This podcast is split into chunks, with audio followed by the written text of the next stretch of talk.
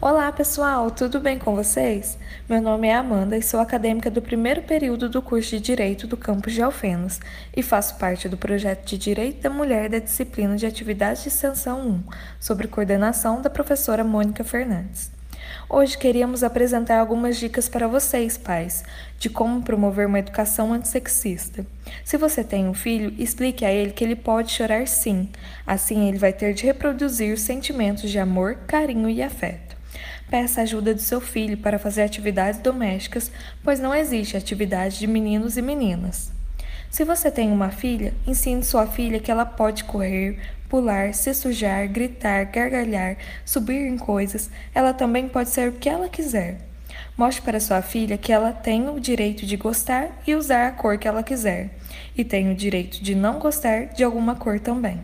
Crie oportunidades para sua filha brincar com bola, videogames, carrinhos e aeronaves.